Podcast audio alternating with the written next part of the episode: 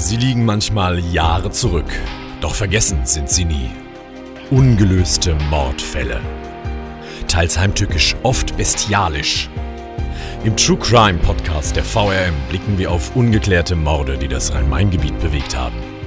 Ermittler, Experten und Journalisten gewähren tiefe Einblicke in die vergebliche Jagd auf die Mörder.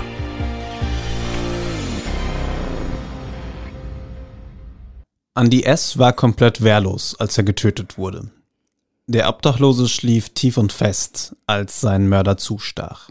Unfassbare 37 Mal stach der Mörder auf den 45-Jährigen ein. Als die Polizei am Tatort eintraf, bot sich ihr ein Bild des Grauens. Was für ein Mensch ist zu so einer feigen und abstoßenden Tat fähig? Das wissen die Ermittler bis heute nicht, denn der Mörder von Andy S. ist noch immer auf freiem Fuß. Und damit begrüßen wir euch zu einer weiteren Episode von Ungelöste Mordfälle in Rhein-Main, dem True Crime Podcast der VRM.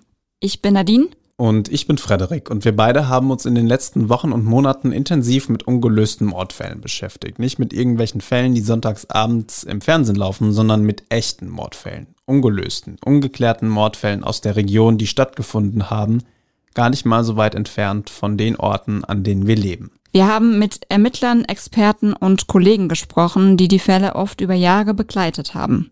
Und wir sind für unsere Recherchen ins Archiv gestiegen. In diesem Podcast wollen wir euch nun an unseren Ergebnissen der Recherchen teilhaben lassen und die Fälle für euch noch einmal nacherzählen.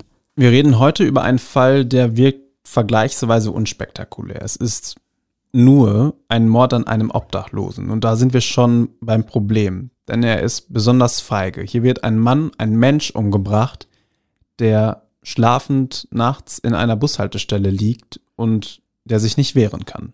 Und deshalb hat dieser Fall auch für große Trauer in Limburg gesorgt, dort, wo wir heute in diesem Fall unterwegs sind. Wir sind im Jahr 2009, genauer gesagt im Oktober 2009. Andy S. ist zu diesem Zeitpunkt 45 Jahre alt und lebt in Limburg als Obdachloser.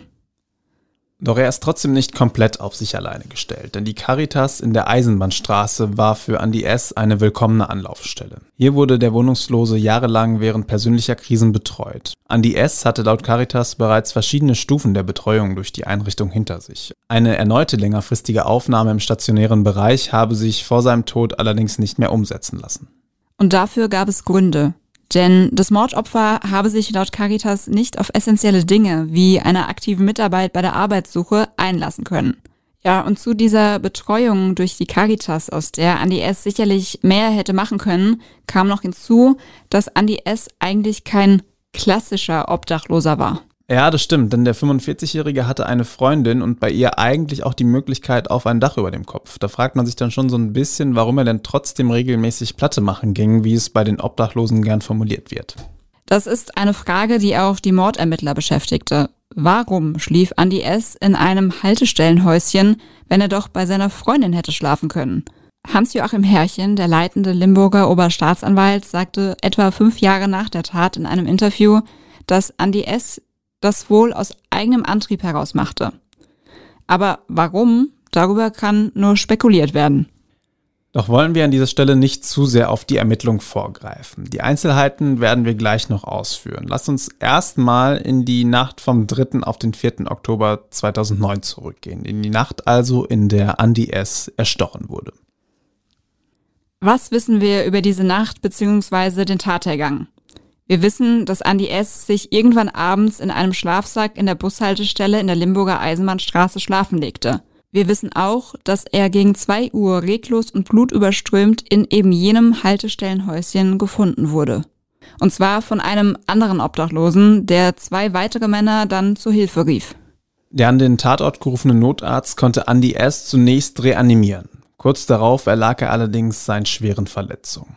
Ihr habt es vorhin schon mal gehört, mit insgesamt 37 Messerstichen wurde auf den wehrlosen, schlafenden Obdachlosen eingestochen. Vorher muss er sogar noch verprügelt worden sein, das wurde bei der Obduktion der Leiche festgestellt. Der Tatort glich einem Schlachtfeld. Das sagte ein Polizeibeamter, der in der Tatnacht vor Ort war. Ganz Limburg stand in Anbetracht dieses brutalen und heimtückischen Mordes unter Schock. Nach dieser grausigen Tat machten sich die Ermittler an die ja übliche Arbeit, die so ein Mord mit sich bringt. Es wurden zuallererst natürlich Zeugen gesucht, die in der Tatnacht etwas mitbekommen haben. Die Beamten suchten ganz konkret nach Antworten auf diese zwei Fragen. Erstmal, wer hat in der Tatnacht etwas Verdächtiges beobachtet und gab es vielleicht in der Eisenbahnstraße eine Auseinandersetzung zwischen dem später Ermordeten und einer weiteren Person?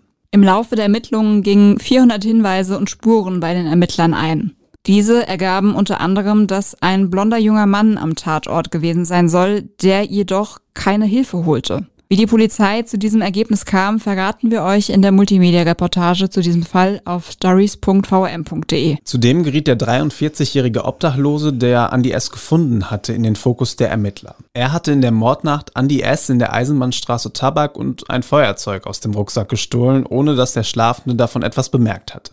Der Dieb berichtete dann, als er zum zweiten Mal an der Bushaltestelle vorbeikam, habe Andy S. schon blutend auf dem Boden gelegen. Wegen dieser Diebstähle wurde der 43-Jährige zu einer Haftstrafe verurteilt. Dass er etwas mit dem Mord an Andy S. zu tun haben könnte, das konnten die Ermittler ihm nicht nachweisen. Und auch bis heute gibt es keine heiße Spur zum Täter. Der Fall ist zu einem klassischen Cold Case geworden. Wir haben nochmal mit der zuständigen Polizei Westhessen und der Polizeidirektion Limburg gesprochen. Dort heißt es, der Fall ist immer noch präsent, der ist immer noch da, der wird weiterhin untersucht. Aber natürlich, solange es keine neuen Hinweise gibt, überlagern aktuelle Fälle auch diesen ungeklärten Mord. Ja, und das macht es leider immer unwahrscheinlicher, dass dieser grausame und traurige Mord an Andy S. jemals aufgeklärt werden kann. Und damit sind wir auch schon am Ende dieser Episode von Ungelöste Mordfälle in Rhein-Main, dem True Crime Podcast der VRM.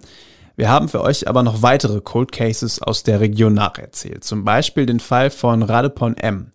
Die Thailänderin wurde tot in einem Spargelacker in der Nähe von Bürstadt gefunden und die Ermittler fanden viel über ihr Doppelleben heraus. Ihren Mörder, den fanden sie bislang allerdings nicht. Hört also gerne mal rein und abonniert uns auch gerne in der Podcast-App eures Vertrauens, wie zum Beispiel Spotify oder Apple Podcasts. Und anschließend müsst ihr auf jeden Fall einen Blick auf VRM Stories werfen, denn dort haben wir für euch alle Fälle multimedial und interaktiv nochmal aufbereitet. Dort findet ihr Karten, Bilder und Zitate von Ermittlern und Zeitzeugen. Das alles gibt's auf stories.vrm.de. Und noch mehr True Crime, zum Beispiel Interviews mit Ermittlern und Experten und viele weitere Hintergründe zu ungelösten Mordfällen gibt es natürlich auch auf den Nachrichtenportalen eurer Zeitung. Also unter allgemeine-zeitung.de, wiesbadener-kurier.de, echo-online.de und mittelhessen.de. All diese Hinweise haben wir euch auch nochmal in die Show Notes unter dieser Episode in eure Podcast-App gepackt. Und damit war es das auch schon für heute mit einer neuen Folge von Ungelöste Mordfälle in Rhein-Main, dem True Crime Podcast der VRM. Ich bin Frederik und sage Tschüss. Und ich bin Nadine und sage bis bald.